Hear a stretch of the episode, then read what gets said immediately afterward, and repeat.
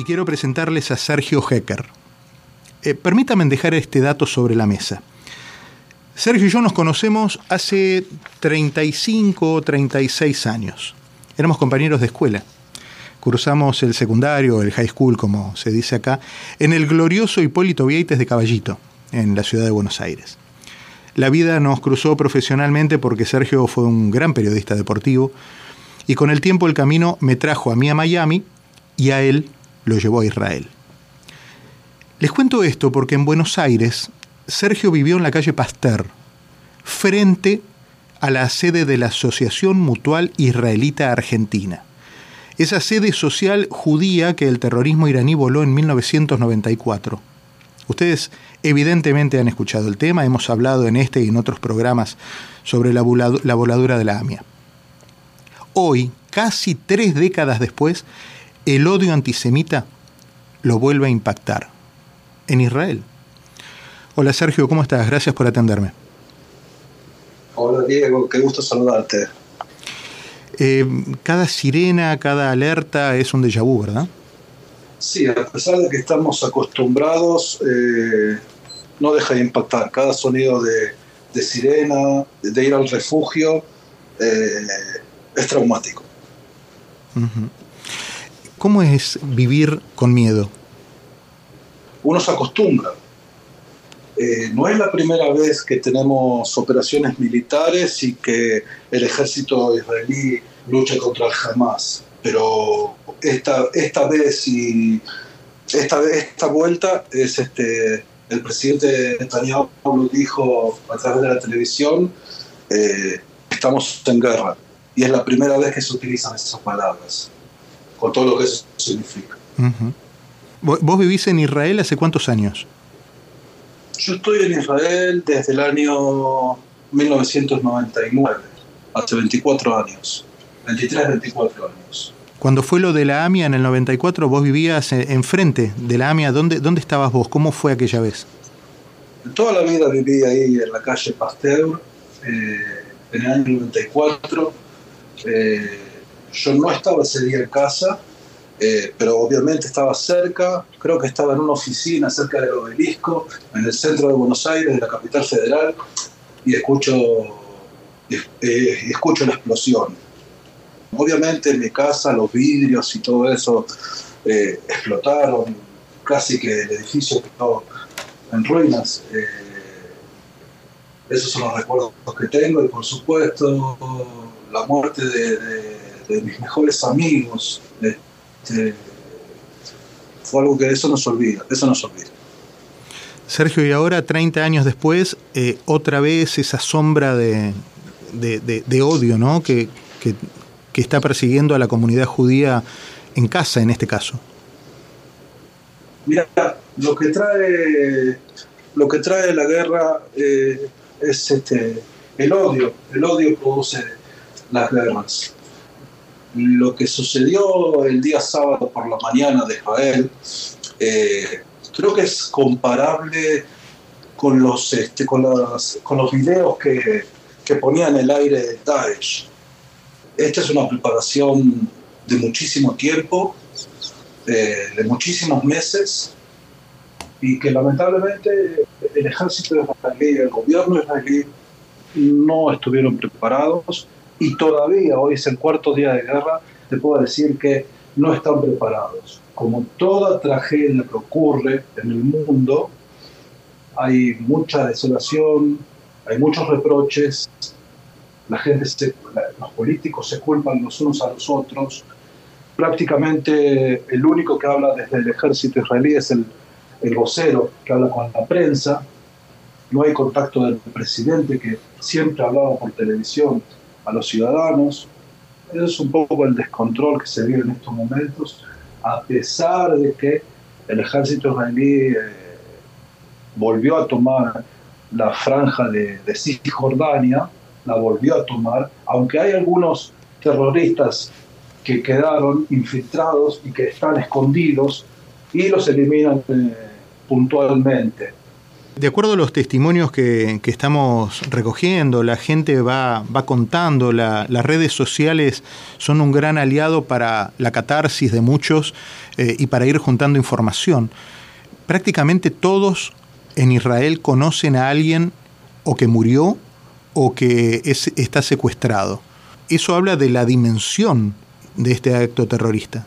Mira, Diego, eh, una de las poblaciones donde ellos donde el grupo Hamas entró y atacó, es una zona de kibbutzim. ¿Qué es un kibbutz? Es una zona agrícola donde viven, se dan tres o cuatro manzanas, como para que tengas alguna idea. Son pocas casas, es todo pastoral verde. Eh, y en uno donde se, hubo eh, la mayor cantidad de, de, asesinados, eh, hay muchos argentinos. Este, a través de las noticias voy enterándome de que hay bastantes argentinos. Es un kibutz que fue fundado por argentinos hace 50, 60 años, antes de, antes de que Israel existiera como nación. Este, y eso toca. Eh, mi socio, en lo que yo trabajo día a día acá en Israel, está en, él es reservista y está al frente. Este, es una situación diferente, este, uno siempre lo ve por televisión, te lo cuentan, pero está viviéndolo, a pesar de que uno puede estar eh, acostumbrado, a pesar de que uno puede estar acostumbrado, siempre es diferente, siempre es diferente. Eh, se han em, corrido a lo largo del, del mundo manifestaciones, por supuesto, de apoyo a Israel, pero también algunas en apoyo a Palestina, en apoyo a, la gente que eh, cometió esta, esta barbarie. ¿Cuál es la reacción eh, tuya y, de, y del israelí en general? Yo te puedo hablar por mí, no, no quiero hablar por el, por el israelí. El israelí eh, siempre dice que hay antisemitas este, que no le gusta Israel es antisemita. Yo tengo una opinión diferente. Eh, yo tengo una opinión diferente. Eh, lo que sucede con, con la gente que yo por televisión he visto muchas manifestaciones eh, a favor de Israel y he visto también varias manifestaciones como en Londres o en la universidad en Estados Unidos, no sé dónde justo, pero eh, manifestaciones a favor de, de, Palestina. He escuchado políticos de España que, están eh, a favor de, Palestina. Lo que sucede jamás no, no, no, es Palestina jamás. Jamás es un grupo terrorista que, que implementa una dictadura dentro de Palestina y ellos manejan como ellos quieren a ese grupo de, gente que vive ahí, por ejemplo en Gaza, a la gente que vive ahí la utiliza de escudo. Las oficinas del Hamas, por lo que cuentan y por lo que dicen, están en edificios donde vive gente.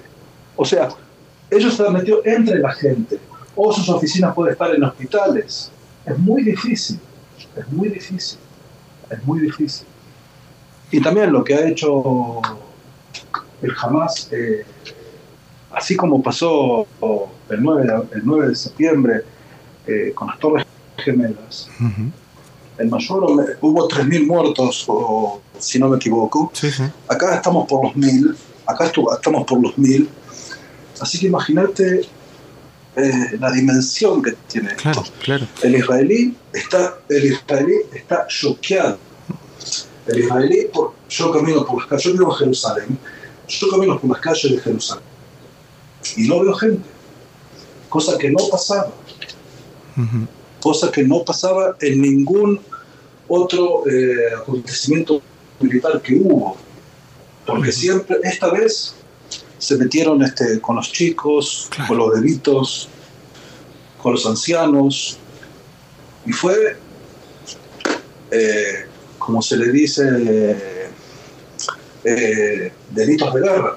Claro, crímenes de guerra. Eh, Le escuchaba que hubo una conferencia de, prensa, eh, hubo una conferencia, de, una conferencia de prensa más temprano, Sergio, donde creo que estaban reconociendo que habían encontrado un lugar donde eh, encontraron 40 cuerpos de bebés, por lo menos. Bueno, por ejemplo, eso acá en Israel no se sabe. Te puedo decir que el ejército israelí invitó, invitó a toda la prensa extranjera que esté eh, en los lugares donde ellos están y que puedan filmar todo lo que pasó. Y las filmaciones que yo he visto, que yo he visto, eh, hay cadáveres este, por el pibe, hay cadáveres por las calles. Este, son cosas que no han pasado y que no entran en la cabeza de nadie, de nadie. Me estás diciendo que hay informaciones que no manejan allá. ¿Hay un embargo informativo para la comunidad judía en, Israel? ¿Hay una, una versión para el exterior y una versión eh, doméstica de los hechos? No, no, no. Eh, por ejemplo, las imágenes, tengo entendido que a través de la eh, a través de Twitter hay muchísimos videos, como se le suele decir el Hamas larga eh, fake news eh, con muchos este, videos que no tienen nada que ver con lo que, con lo que sucede. En Israel yo no creo que, haya censura o nada por el estilo, pero hay imágenes que no muestran. Las he visto en, canales de España, cosas que no he visto en, las noticias de acá. ¿Cómo se vuelve al, día a día, Sergio? Mira, eh, particularmente yo sigo trabajando todo el día. Eh, no, no, no, no, paré mi forma de trabajar. Eh, lo que sucede es que creo que a los colegios, a los negocios, les va a costar eh, a esto se suma de que las aerolíneas no entran ahora al país, tampoco salen. Este, esto va a repercutir económicamente, va a repercutir en el mundo. Eh, creo que así como hubo un día que nadie se olvida, 9 de septiembre, también creo que eh, el día sábado, este que pasó de octubre, tampoco la gente se olvidar. Porque va a haber un antes y un después, y estoy seguro de eso. Porque eso es lo que se está hablando ahora en estos momentos en, televisión aquí en Israel. Claro, claro. Me hablaba ayer el, hermano de una de las víctimas eh, que fue masacrado mientras iba en la carretera buscando a, su sobrina.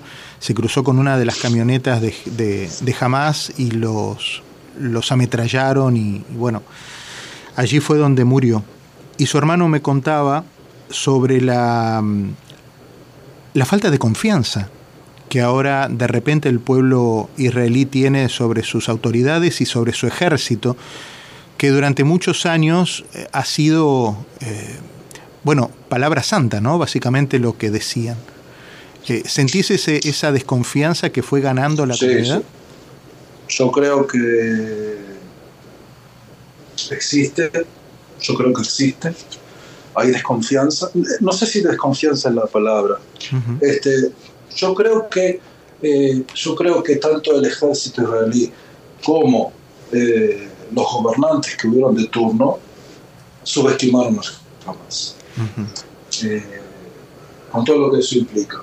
A pesar de que el Hamas está, para que tengas una idea, digo, existe el grupo terrorista Hamas en, en Gaza, existe el Hezbollah en el Líbano y ellos están patrocinados por Irán. O sea, eh, el Hamas es, la hermana pequeña del Hezbollah. Ahora también están eh, tirando cohetes desde el norte del país, desde el Líbano. O sea que también, eh, por eso digo, lo que va a suceder aquí va a haber un antes y un después. Y yo estoy convencido, porque lo, lo, siento, realmente lo siento, eh, el aire, en el aire se siente que van a pasar muchísimas cosas y que va a cambiar eh, el Medio Oriente, va a cambiar, va a cambiar. ¿El israelí es eh, propenso a irse? Eh, ¿Podría generar una, un, exilio de muchos israelíes, siendo que en realidad Israel, el, pueblo judío, es un, pueblo que tiene una de las diásporas más grandes alrededor del mundo, ¿verdad? Eh, sin ir más lejos, vos tenés familia, imagino, en Buenos Aires todavía, y muchos otros en, en, distintos países.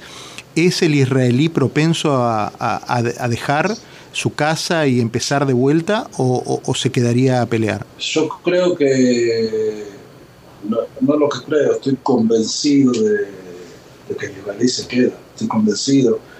Eh, ahora hay 300.000 reservistas que ya están eh, eh, reclutados este, por el ejército y ahora pidieron otros este, 100.000 más y la gente va. Y también va gente que gente mayor que ya está exenta de, hacer eh, el ejército, pero también se presenta, gente de 50, 50 y pico de años también se presenta porque quiere combatir. Yo no, no creo que, no, no, no, el israelí no, no, no es de, abandonar, eh. no, no, no, de ninguna forma. Sergio, te agradezco, como siempre. Eh, ojalá sean mejores circunstancias la próxima charla y, te agradezco la, la, oportunidad de charlar un rato y compartir con la gente de, de la radio en Miami tu, tu historia y la historia de un pueblo que, que, está llorando. Gracias, Diego. Un saludo. Un abrazo fuerte. Igual, igual para vos. Eh, un pueblo que está llorando, pero de pie. Ojo, ¿eh? Está llorando,